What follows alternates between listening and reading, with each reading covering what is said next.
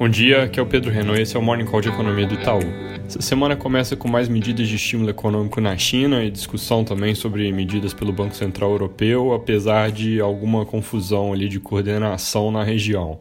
Tanto na China quanto na Europa, os números de Covid não têm mostrado sinais de uma segunda onda, que é uma coisa sobre a qual surge de vez em quando notícia meio perdida em algum jornal. Só para deixar claro, é possível sim que o mundo tenha que conviver com levas de coronavírus enquanto não houver vacina ou remédio, mas o ponto que eu estou fazendo aqui é que, por enquanto, nos países que já reabriram ou estão reabrindo, isso não tem ocorrido. Essa semana, Espanha e França começam a normalizar serviços, vários estados americanos devem flexibilizar mais as regras, então os números de alta frequência devem começar a melhorar mais rápido agora, mas a taxa de contágio desses países vai ficar no foco dos mercados que vão querer ter certeza ali de que o problema continua contido. Apesar desse tom de retomada, a gente vai divulgar daqui a pouco nossa revisão mensal do cenário, passando a esperar a contração mais forte nesse ano no mundo, puxada por Estados Unidos e Europa, que apesar de já estarem se recuperando, acabam tendo uma onda bem mais profunda onda, acabaram, perdão, tendo uma onda bem mais profunda e duradoura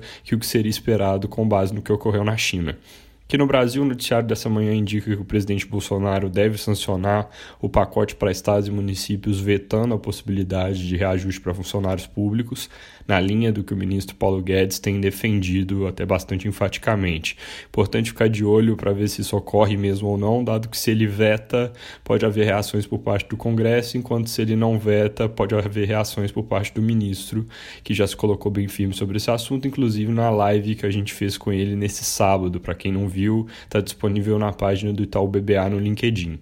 Essa semana tem algumas coisas na agenda e o principal do lado econômico é a ata do Copom, que teve reunião na quarta-feira passada. Nessa ata, eles podem dar mais pistas ali sobre a decisão de corte mais agressiva do que se esperava. Também saem os números de varejo e serviços para março, enquanto no fronte político a gente deve ter uma série de depoimentos à Polícia Federal, inclusive de ministros, sobre as acusações do ex-ministro Sérgio Moro ao presidente, assunto aí que pode gerar algum barulho. A gente também fez revisão do cenário para o Brasil, os números saem agora durante a manhã, mas já colocando aqui o lado qualitativo a gente passa a esperar contração maior em 2020 por causa do vírus e de uma recuperação mais fraca na segunda metade do ano. O ano de 2021 também acaba ficando um pouco menos positivo, porque ele deve ser contaminado por riscos que estão aumentando sobre a trajetória das contas públicas. Isso aqui é um ponto que eu tenho alertado com alguma frequência de que o gasto a mais nesse ano tem que ser completamente temporário, senão ele estraga toda a lógica de recuperação que vinha acontecendo.